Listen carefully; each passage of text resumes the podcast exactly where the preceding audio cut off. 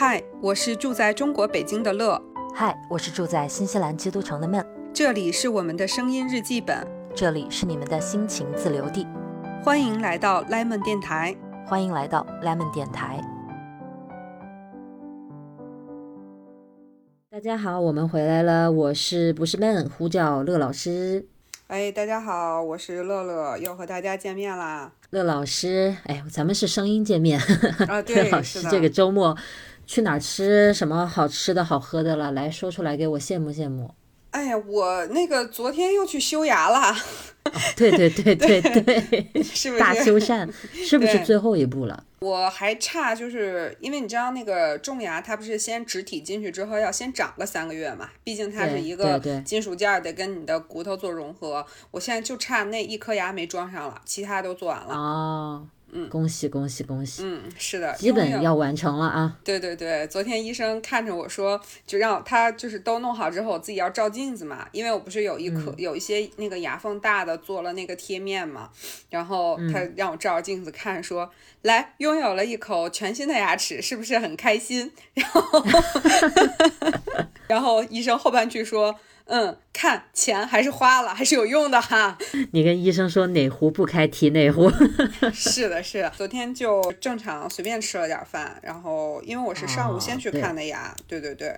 哎，我每个星期就守着蹲你的那个微博更新呀，你几乎每个周末都会更新一个九宫图之类的嘛，就是一些好吃的好喝的呀，然后最近你的那个咖啡拉花的进展啊啥的，对吧？我就是等着呢，结果忘记你本周这个牙齿大修缮了，哎，对，这个咖啡拉花最近都没有进步啊，就很苦恼，陷入瓶颈了是吗？对，这个。这个叫什么摇摆？这个动作对我来说太难了。我今 需要感觉。对我今天早上那个拉的时候，哎，拉花的时候，我就拉的时候，你你这个词儿不要省了，好不好？我就我就跟董大国说，我说你来，你帮我拍一下我的手上的动作。我说这样我那个弄完了之后没成功，我就知道我在哪儿有问题了嘛。然后他就给我拍了一下，我就去看了一下那个视频。然后以前看那些拉花教学视频，经常有弹幕就会说什么帕金森患者是我本人什么一类的。然后我今天看我自己那个，俨然就是跟那个帕金森患者一模一样，在那抖抖抖。那你这个还要点时候，还得好好锻炼锻炼。所以你看，人家咖啡馆拉出那漂亮的拉花，还是有技术难度的，是不是？它并不是谁都能立刻上手的一个事儿。嗯，这个还是得练习。它这个确实还是得，就是一开始你要感觉，对原理明白了之后，还真是挺需要大量练习的。我想你问我拉花水平啊？对对，你现在拉花进展到什么水平了？我拉花一开始就刚买那个意式浓缩咖啡机的时候，挺有拉花热情的。那头两年比较多，但是后来我就基本上就是，尤其这一两年，我就开始打发老陈去打咖啡了，我就不自己拉了，所以我的水平直线下降。上次你给我看那个陈老师那个做的拉花，那很厉害的。很不错的。那天天人在家那练习呢，在公司也练习呢，那可不咋的。你看看，你看练过的人就是不一样。因为我这个周末还挺忙的嘛，不是跟你之前跟你说忙这忙那的，然后呢，今天就不想做饭，哎，百忙之中还出去吃了个饭，然后正好我们吃饭的那个餐馆旁边有一个特别小的一个咖啡馆，它就没有座位，只有窗口的那一种，但是那一家呢就被很多杂志网站评为。新西兰最呃评为基督城，就是我在的这个城市最好的一家咖啡，所以正好每次去那边吃饭都会去那一家买个咖啡。他们家是一个日本人开的，你看这日本人，日本人特别喜欢钻研，对不对？这一个小事儿，他就往死里钻，把它做到最精最细。结果我们这儿最好的咖啡居然是日本人开的。然后他们家咖啡有个特色是，他家是那个三份浓缩，哦，就特别浓。一般不是两份嘛，对吧？他们家是三份，对，确实挺好喝的，但是也不知道要怎么去形容，这方面的词汇积累特别少。他家是就是自己烘豆子，这种肯定都是自己烘豆子，对吧？我不知道他家是不是自己烘豆子，因为他那个门脸儿太小了，看不到。嗯。它应该是有自己的厂，就可以自己烘。然后这种现在一般这种比较有名的，就像你刚才说的，现在国内也有很多这种，就只有一个。像国内现在比较火的那个 Manner，它也是，就好多好多地方有。然后像它在那个大的商场里面有的地方，就是我之前经常去的一家，就是在 SKP 那边那个商场的那个租金都很高嘛。它就是在一个跟一个服装店共用一块地方，然后它只有一个小的一个窗口，然后点完。之后就都打包带走，没也是没有座位的。其实我觉得这样也蛮好的，就其实成本也减少了一些。然后嗯，本来很多人卖咖啡就是会打包带走的，挺好的这样子。是的，是的。你刚才说到那个咖啡店是日本人开的，我就想到就是我们之前看很多日剧，然后包括我们去日本旅游，我发现这个日本的咖啡文化也是非常深远的，就是日本人本身对咖啡还是挺喜欢的。贼讲究，我真的觉得贼讲究。是的，是的。其实我当时就是我第一次喝那个 Blue Bottle 的时候，我还是蛮惊艳的，就是会觉得他家咖啡那个味儿特别独特，一喝就是他家。我我不知道该怎么形容，反正就觉得很特殊。然后当时我跟那次跟老陈一起在东京，我们就每天早上都去买 Blue Bottle。然后就是就是那个拿铁，因为正好我们当时住新宿，那个有个 Blue Bottle 的隔壁有一个特别我特别喜欢的一个法式的一个烘焙卖面包的那种，嗯嗯，他家面包也好吃，然后隔壁就是 Blue Bottle，我觉得很完美，每天早上都去那买，真的就连在一起就喝的特别好，然后就虽然要走还不是那么近啊，但是每天都愿意往那儿走，就是觉得特别爽那几天。反正当时喝了之后就觉得还蛮惊艳，不过后来也有几次去日本是，就是正好是有一点时间要打发的那种，并不是专门去到某一个好的咖啡那种。但虽然它满街都是喝咖啡的，但是就随便进了一个，然后就是那种手冲的那种咖啡吧。其实我就嗯，近一年以来才会喝黑咖啡。在此之前，我都是喝拿铁那种的，嗯，所以当时喝那个手冲，我就觉得极其的不适应，喝不懂，觉得很像在喝药。哦，你去日本喝了什么呀？我当时就是去 Blue Bottle，当时是还是特意去的，因为那个京都好像 Blue Bottle 不太多，我记得。然后我们当时是去那个南山寺，然后在那个南山寺旁边喝了一个，然后它那个建筑特别有特色，而且京都本身就是古香古色的那种嘛，正好是那个红叶季，它就在南山寺那个景区附近。就是是一个必经之路，然后是那种就是比较古式的那种日本的房子，就是那种就是木结构的那样的，然后还挺好看的，嗯，然后人也是超级超级多，因为我当时去的时候红叶季正好是旅游嘛，然后很多游客什么的都会在那儿买，因为这一切就是都都有特色，所以反而说那个咖啡多么有特色，我倒不记得了。我就 遗遗忘了本身咖啡的特色，然后，嗯，那我问你啊，你一般在外面这种咖啡店，你点咖啡都是点哪个咖啡？有奶的吗？如果要是没有去过的咖啡店是吧？就是，嗯，呃，我一般就是呃拿铁会多一些，然后其次就是如果有手冲会有会点手冲。哦，我几乎就是只只会点那个拿铁或者 flat white，哦，就基就尤其在新西兰，对吧？就新西兰这边发源的那个 flat white 嘛，新西兰、澳洲这边，所以这个是最几乎是每个店的 number one 吧，就最常经常被点的，就基本上只会点这个，我很少很少会点那种，嗯，就比如说美式啊什么的，非常少非常少。但是后来，就某一次我去日本的时候，有一个也是文具界的某一个那个小伙伴，他跟我说，他说你去日本星巴克的时候，那还是几年前哦。他说你点那个冰美式加豆奶，他说特别好喝。然后有一次大夏天的时候去，我点了一次，我觉得真的很好喝。我但是后来我在回新西兰还是哪儿的别的星巴克再点，又不是那个味儿了。他可能还是。就是不知道是豆子或者豆奶的产地什么的，是不是还是略有差别？我觉得有差。对对对，我觉得应该是，嗯，对。反正当时喝就很难忘。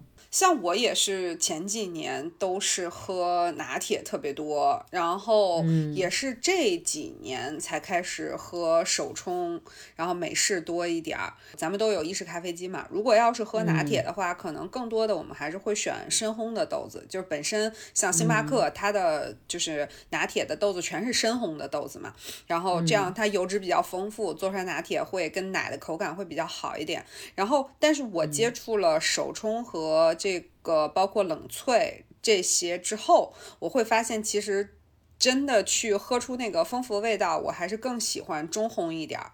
然后就觉得中烘的那个就是各种的水果呀、花的那个味道比较明确，然后就不像深烘可能更多的是一种焦香的味道嘛。我的天呐，你的这一段已经超出我的那个知识领域了，你知道吗？就我喝这么多年咖啡，我从来没去研究过它是什么烘。然后有一次，我还在网上看到，就是我们这个城市有一家咖啡店，它它是以手冲比较出名，然后他们家有特别多种不同的豆子，他还推出那种咖啡套餐拼盘，让你去品味，让你去赏。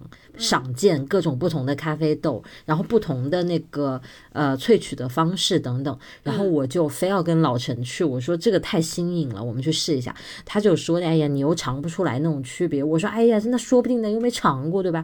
然后去了之后，点了一个那个一个套餐三种，你知道吗？然后端上来，然后两个人喝的。逐渐那个陷入沉默，皱起眉头，然后就感觉自己在受罪，因为平时都不喝这种咖啡，然后一下子来了，就是特量特别大，那三个就两个人像在喝药一样。他还他还给你发那个咖啡，就像我们写。呃，品咖啡的那种手账一样，他有给你发不同的那个小卡片，让你去填。你觉得不同的豆子是什么什么风味？然后我就完全不行。我觉得下次你来，我带你去是可以的。我觉得你应该品得出来。呃，我还可以。有一次就是跟一个朋友，就是他算是我就是买咖啡机之后的那个选咖啡豆的领路人。就是一个国内的朋友，然后也是因为那个玩手账认识的，他也比较喜欢研究这个，然后他就跟我说应该买哪家哪家豆子，就是说哪种是口粮豆，就是那种比较便宜，你每天都可以喝的，哪些是精品豆，就是周末有空好好做一杯，好好品一下的。对，然后就给了我很多的建议。后来呢，那个我就。听他说的，买了一个豆子，然后做了那个夏天的时候做了冷萃嘛，然后我就跟他说，我说我说哎呀，我说这个豆子我真的那个尝到了那个菠萝的味道，然后还跟他讲什么的，然后 他他还说他说可以可以，你距离黄金舌头的距离不远了，努力一下可以的。真的，我觉得你肯定是相当可以的，在这个方面你很细致，各种味道、各种气味，包括那个温度气。季节的那个转变，我都觉得你是很敏感的一个人。我突然觉得我好糙啊！水瓶座的座特质是吧？对对，可以可以甩锅给星座。对对对，我们摩羯不行不行，这方面 你不是我的问题啊。摩羯吗？哎，不好意思啊，摩羯，对不起对不起。我之前每次回国，我都能明显的发现咖啡的那咖啡店的数量就是暴增。每一次，因为我也不是那么经常回，对吧？所以我有一个时间的那个感觉，就感觉这两年更是不得了。随便打开大众点评，任何一个区域就无数家咖啡。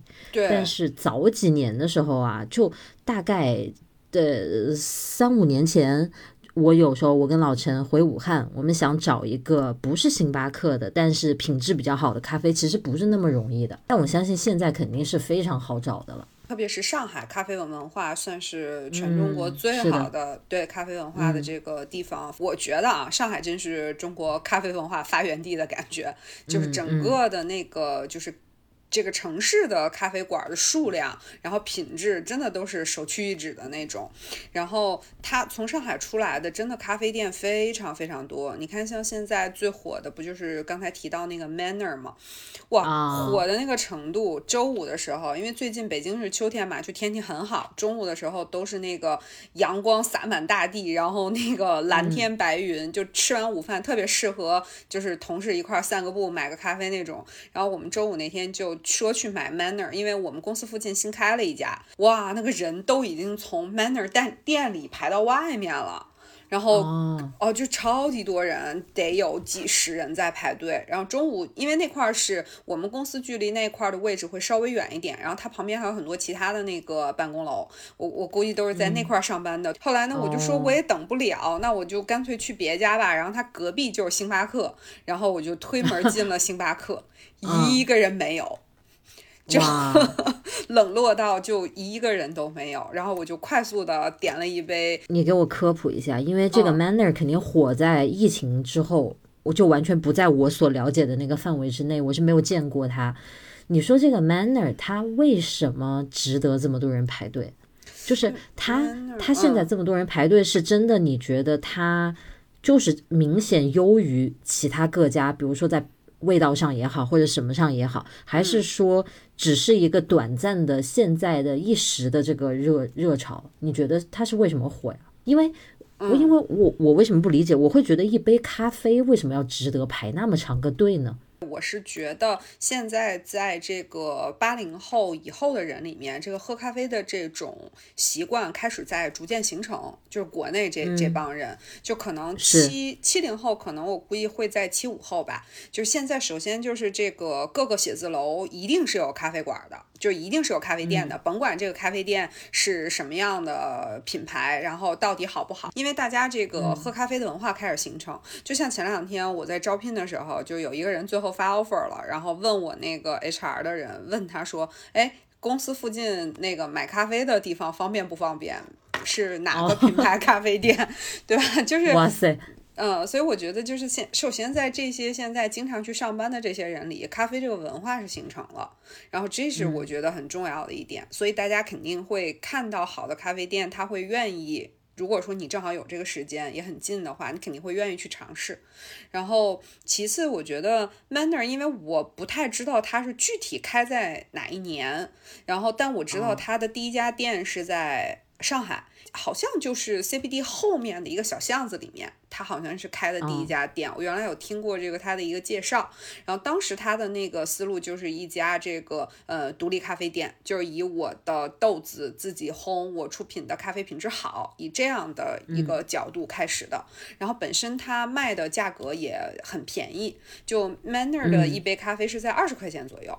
然后它，而星巴克在国内一杯拿铁的价格，就是中杯的价格是三十六还是三十八，我有点记不清了。反正它肯定是三十五以上的一个价格。所以首先在价格上，它 Manner 就占优势巨大哎。对对，然后其次呢，就是因为我去过。几次 Manner，然后每次去的时候都感觉咖啡师的操作会，就是我会因为特别是自己买了咖啡机之后，会比较关注咖啡师的操作嘛，就感觉他的操作会给你一种比较专业的感觉，就是他会正常去称重，然后会比较注重这个粉液比，一份浓缩应该是你原来用的咖啡粉的两倍，是这样的一个比例，他会比较注重这个操作。我是看他们在认真称重，然后他用的那个咖啡机又是那个非常知名的那个呃顶。顶级的那个意式咖啡机辣妈，然后我就觉得他从这个对咖啡的投入上来说，就是对人的要求和对这个器具的要求都很高。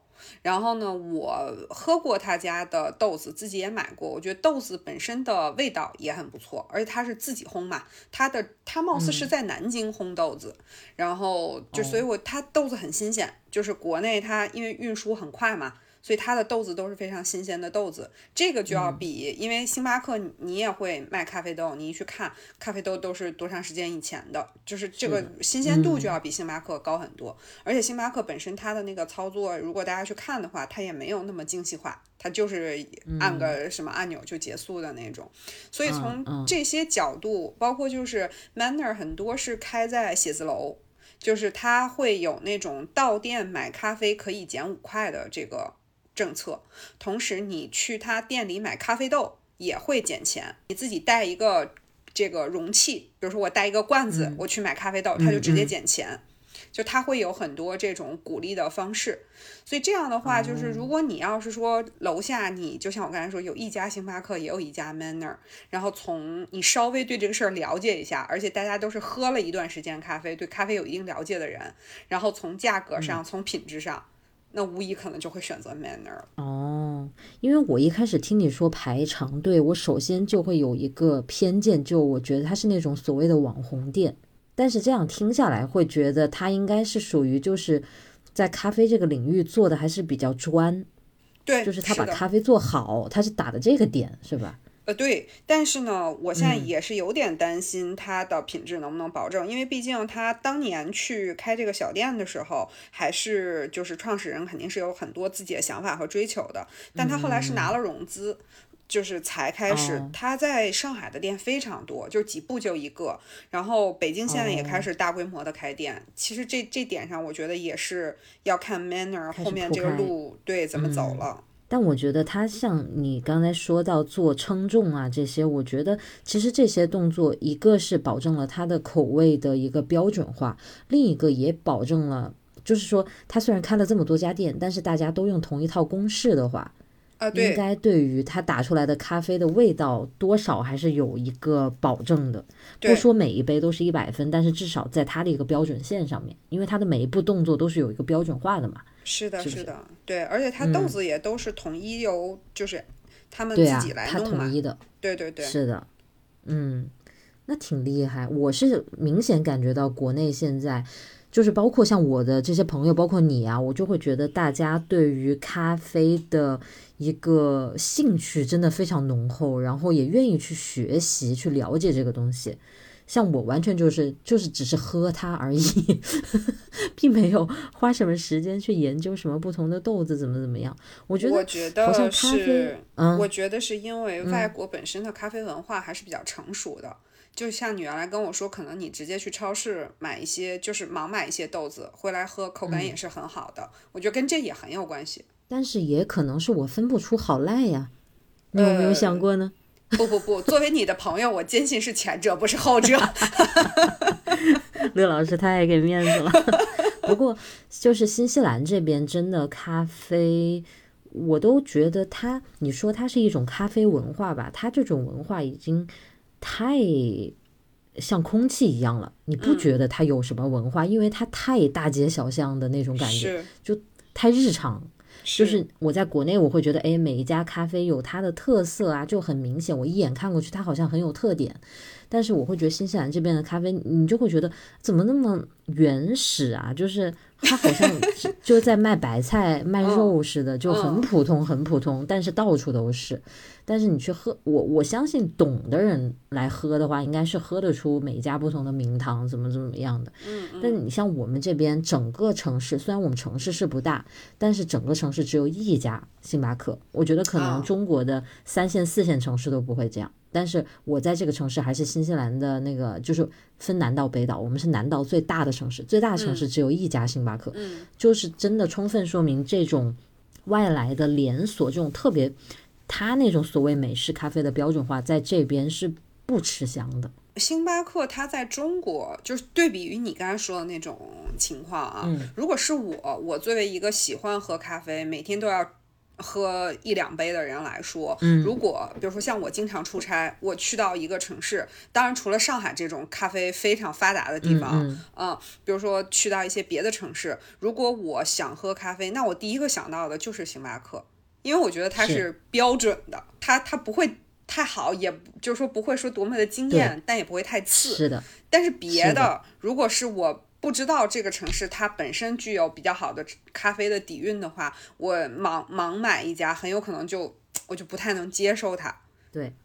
是的，是的，是的。我每次回国的时候，你看我在机场，它肯定也会有不同的咖啡，有的我听过，有的没听过，但是我肯定去买星巴克，对。啊，就是跟你说的这个道理一样，就是是的，我能很好的管理我的那个预期嘛，我就知道星巴克都是那个味儿，然后我就知道我要买什么，买了就好了，就它也不会特别惊艳，但也不会说就喝不喝不了，对吧？对，是的，就真的是，而且当时你记不记得星巴克刚开始在中国有店，就是很早那个时候，就是你会很你会觉得喝这个东西有点小奢侈的，就是的你拿个星巴克的杯子，恨不得要自拍一张，就觉得今天哎很嘚瑟，有点那个感觉，是是不是？是是嗯。是，这个，而且我记得，我不知道你最开始接触星巴克的话，就是这个喝的是什么？我最开始接触星巴克嗯。喝的都不是咖啡，我记得我当时就是最开始喝星巴克喝的是抹茶星冰乐，哦，就是喝那种饮料啊、甜品的那个感对觉，嗯，对对，是的，是的，就跟现在去喝一杯奶茶那种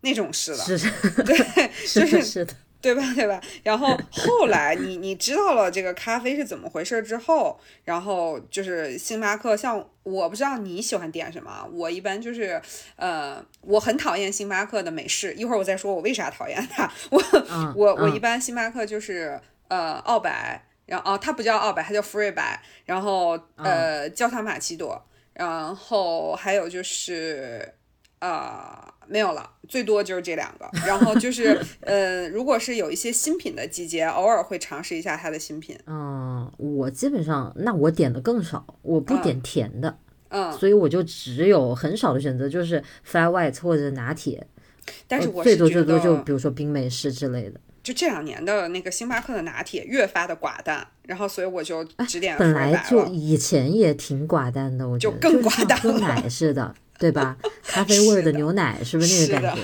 是的，这两年感觉更寡淡了。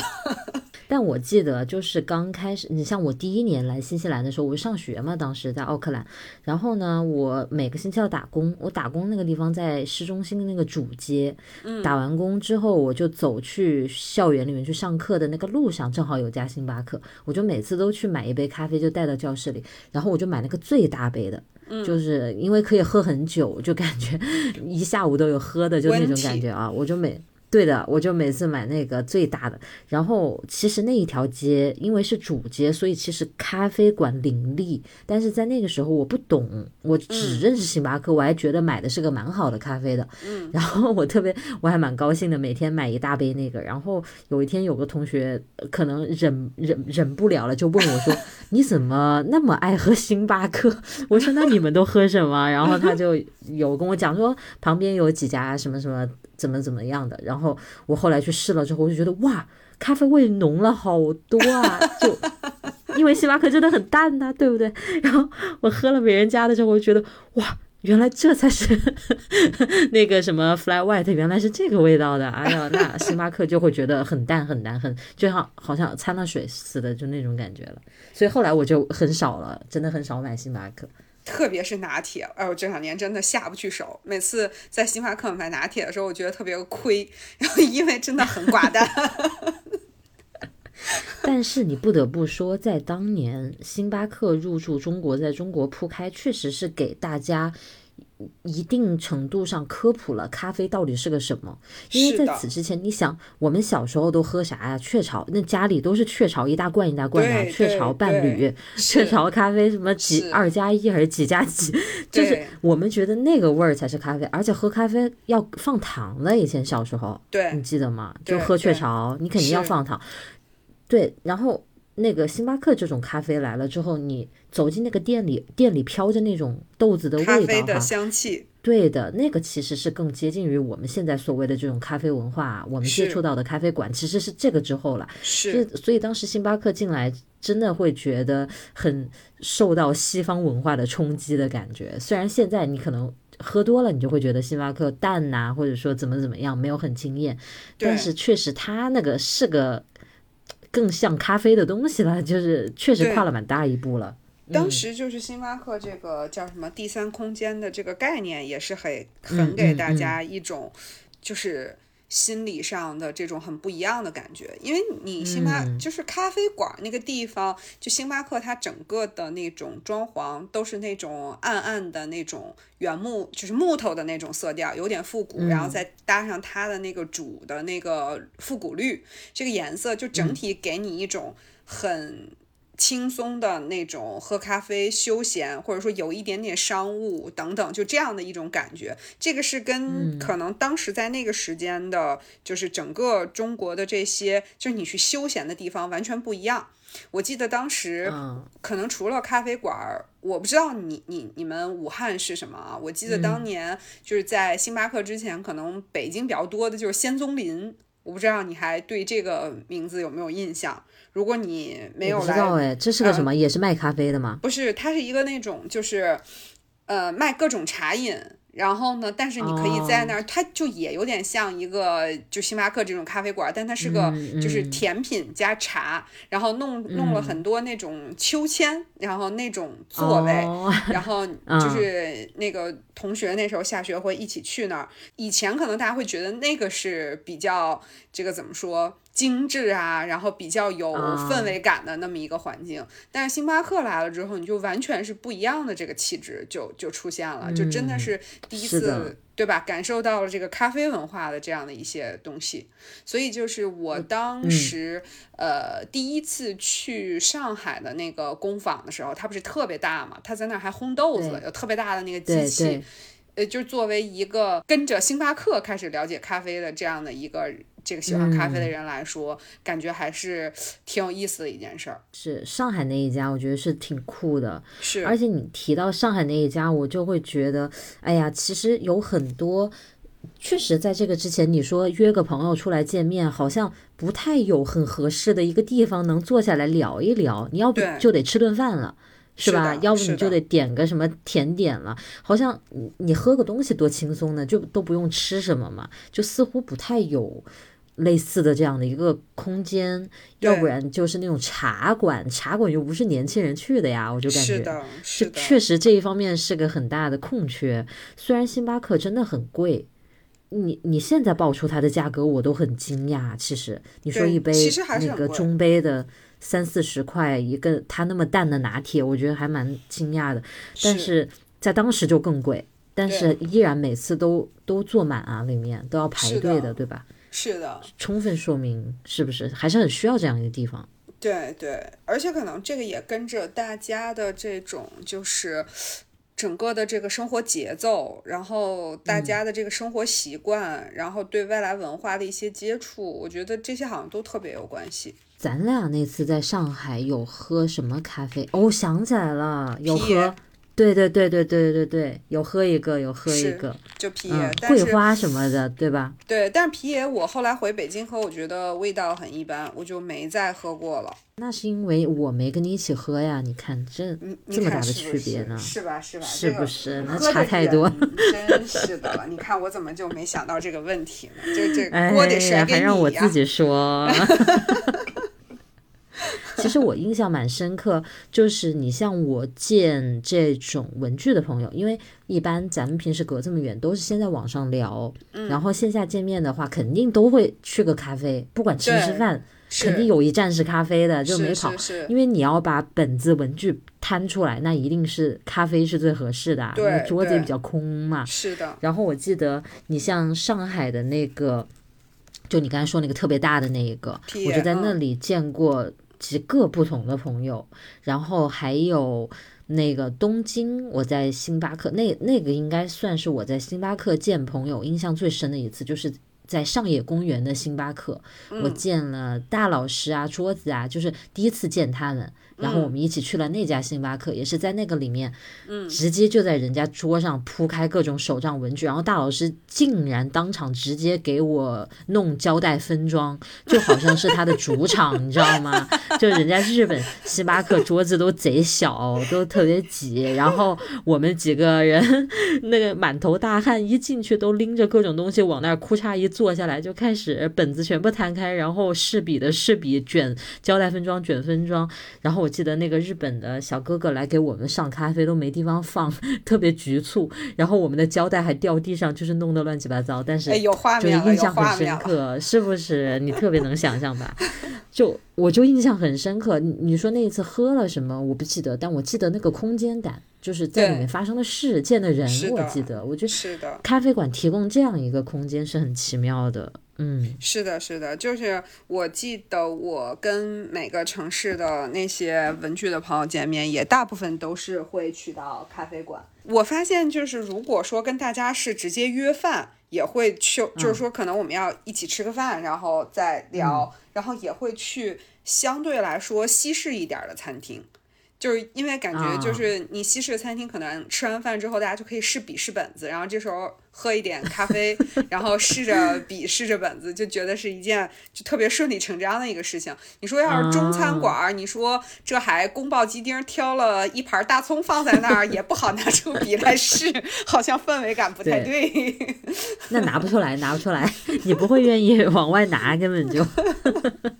我记得当时我跟那个呃端端在北京见面的时候，然后。那个，我们俩拿了很多钢笔，就是很多的龙，然后还有百利金，就反正各种钢笔吧，就拿了很多。然后我们当时是在三里屯那边，那时候那个 Moleskine 在那边有个店，然后他那儿也卖咖啡。然后我们当时去的好像就是那个店，他不是给你上咖啡会有个小托盘嘛？我们就把那个小托盘拿出来，把我们所有的笔都摆在那个上面，然后当时还录了一个短视频，然后真的就是有一种。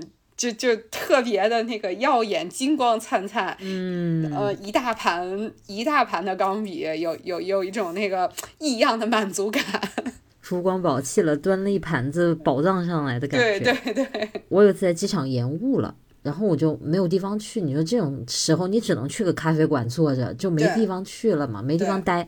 然后我就在一个咖啡坐着，点了个咖啡也没事做。然后旁边就走过来两个年轻女孩，一起坐下来也点了个咖啡，马上迅速的铺了一桌子手账，就开始写。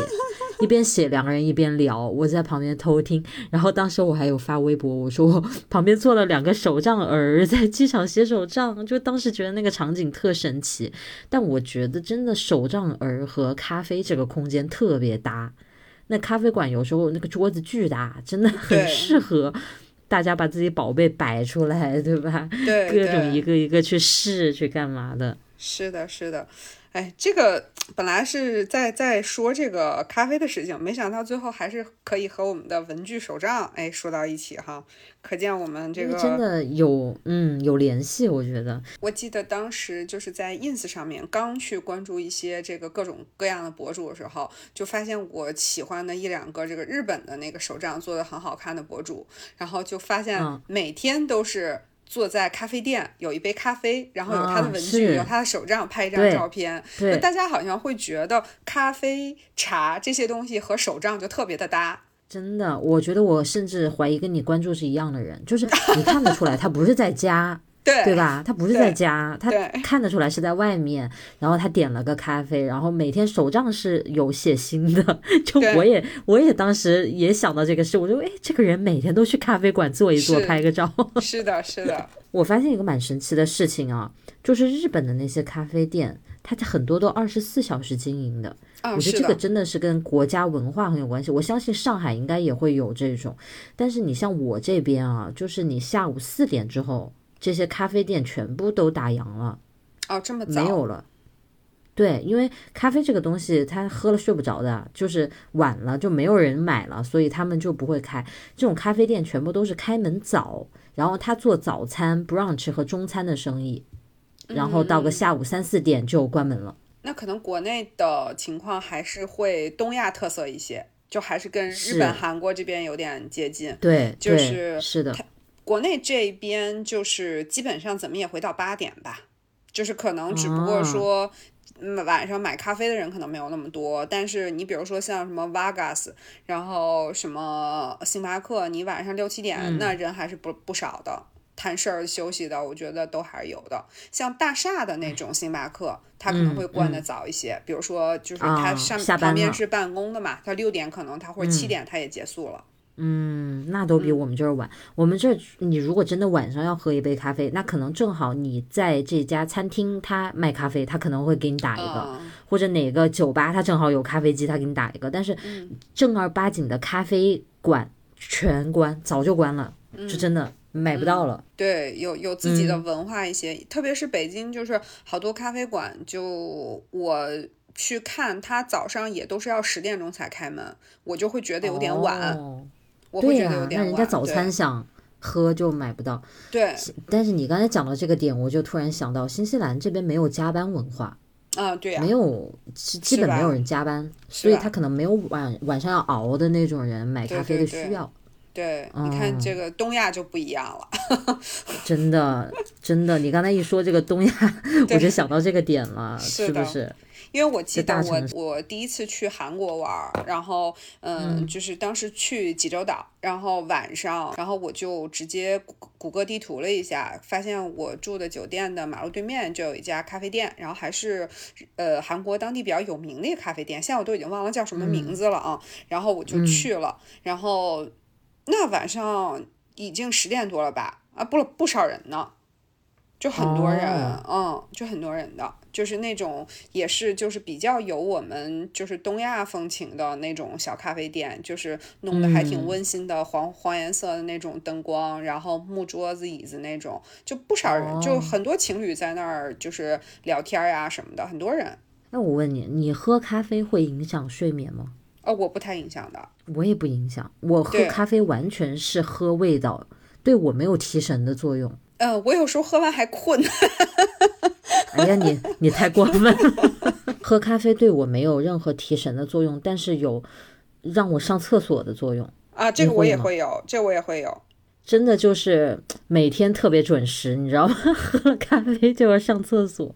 我反正就是本身我也上厕所还都挺正常的，但是喝了咖啡之后，有时候我可能一天喝到两杯，喝到第二杯的时候，我就会想上厕所。我我觉得是跟那个咖啡的浓度有关系，就是它对你肠胃的那个刺激。啊、是的一，口下去，它如果很浓，就真的很容易很想上厕所。是的，然后那个我不是就是咱们之前还聊那个咖啡机什么的嘛，对，就我家买咖啡机已经蛮多年的了，然后一开始也天天都打咖啡，但是我现在已经懒到。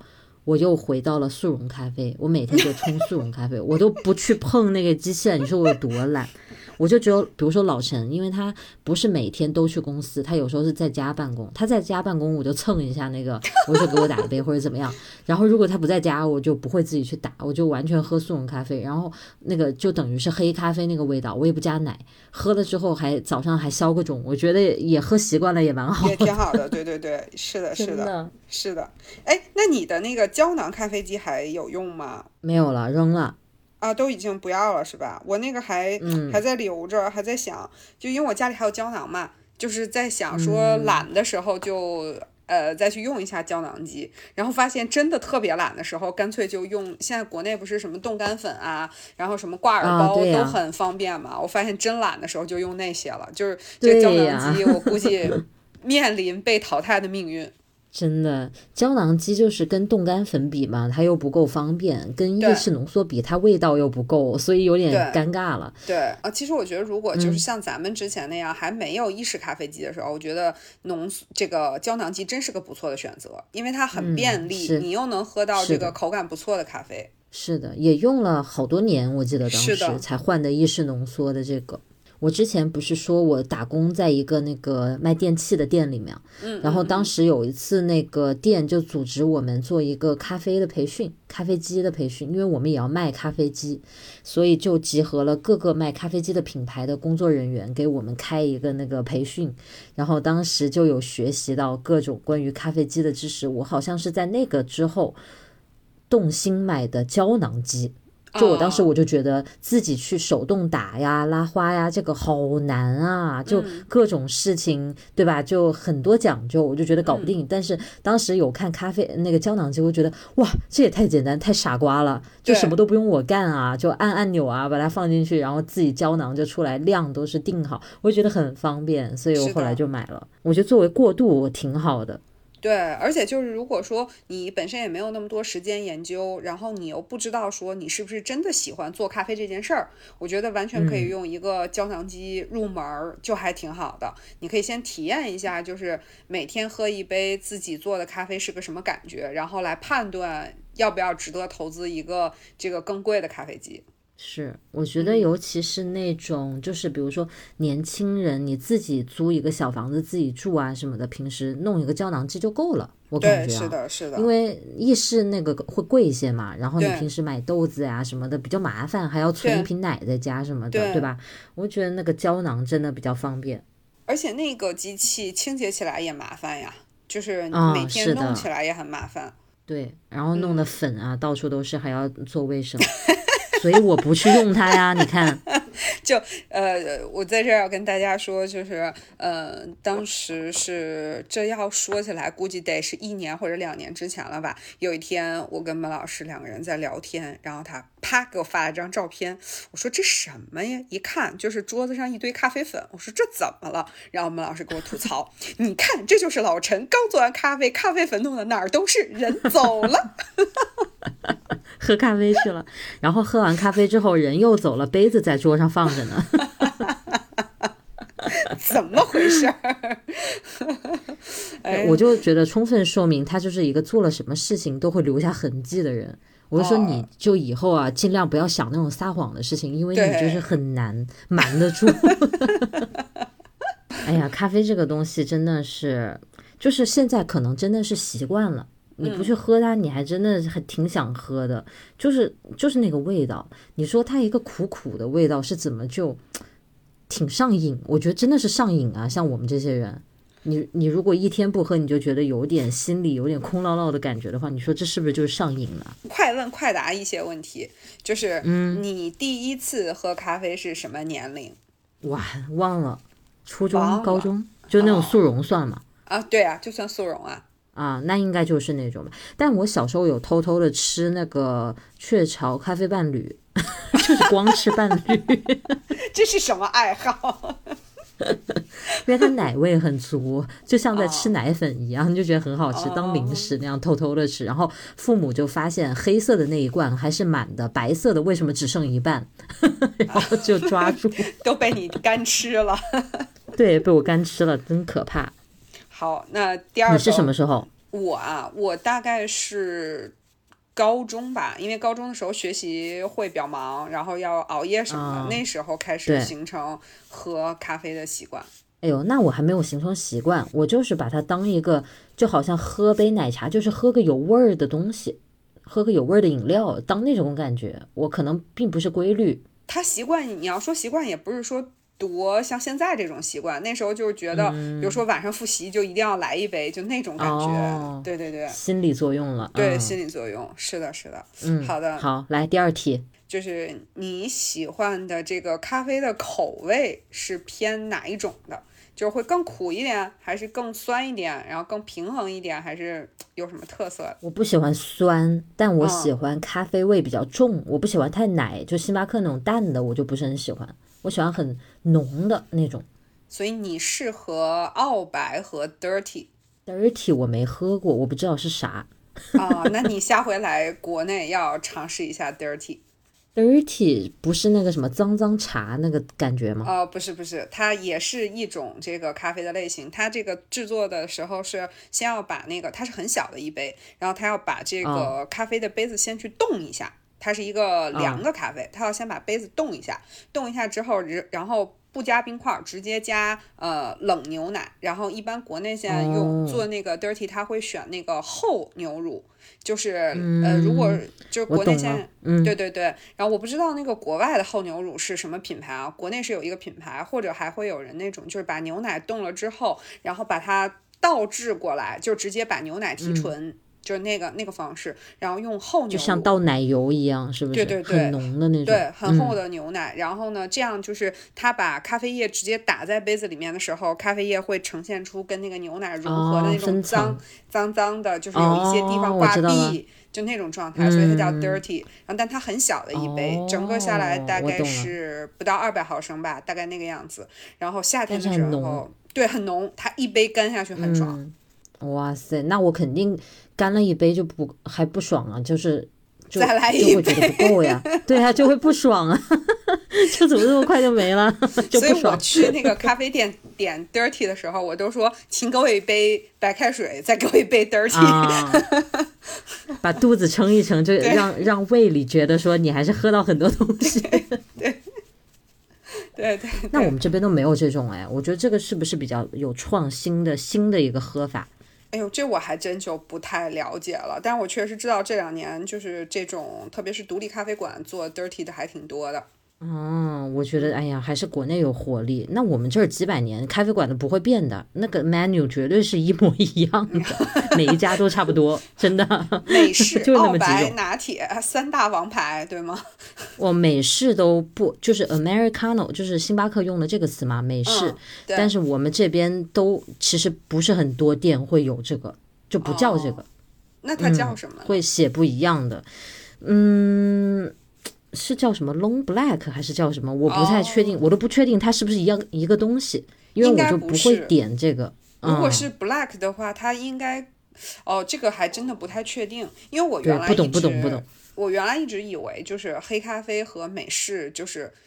你知道它原来咱们对原来咱们用那个咖啡壶，不是有一种是那种滴滤咖啡壶嘛，就很古老的那种。原来我家还有一个是那个西门子的，然后它那个就是等于上面放上咖啡粉，然后你放好滤纸，把咖啡粉放进去，嗯然后加上水，它就自动会给你滴滤出一个分享壶的嗯咖啡来。就我一开始一直以为那个叫那个美式和星巴克的美式是一回事儿。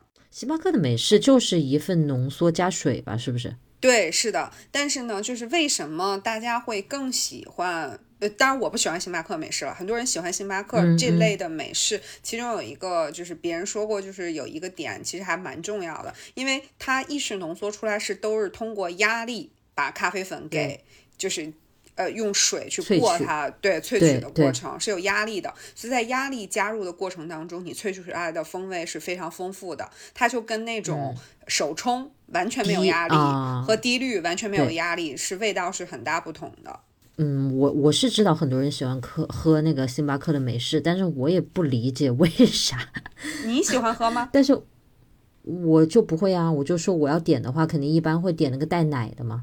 但是我就是，如果我要喝美式的话，我只只能接受冰的。如果是热的话，我真的我就觉得我在喝药，但是如就是果我很不接受，热的手冲呢，你可以吗？不可以。啊、就是黑咖啡，那个你只喝冰的。黑咖啡我只喝我自己冲的速溶和冰的，我自己冲的速溶，我觉得非常好喝。，很有很有他自己的竞争力。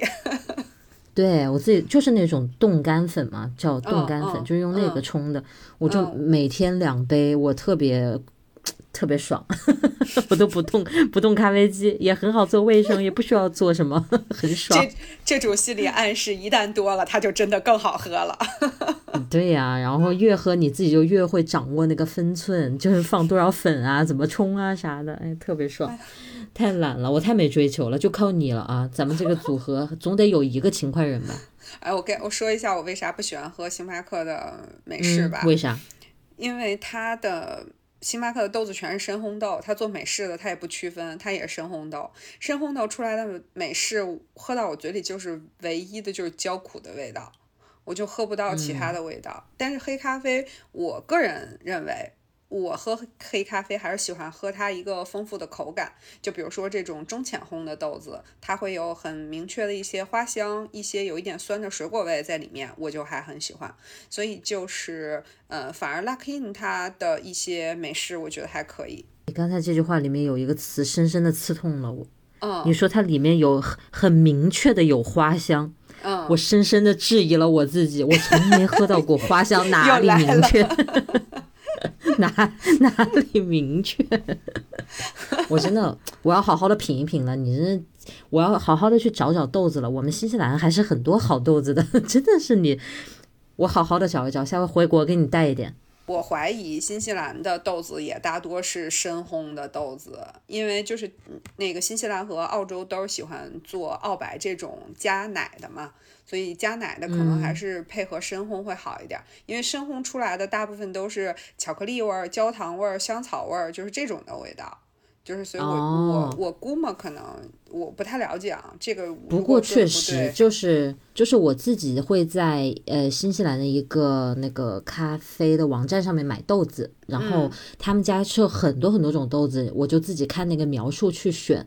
我一般也只会选像你刚才说的深烘的那些，比如说什么巧克力什么的那些，什么焦糖的那种气气味的。我一般看到这种，我就会觉得比较好接受。如果它上面有写花香什么的，我就很怕喝到那个味道很怪。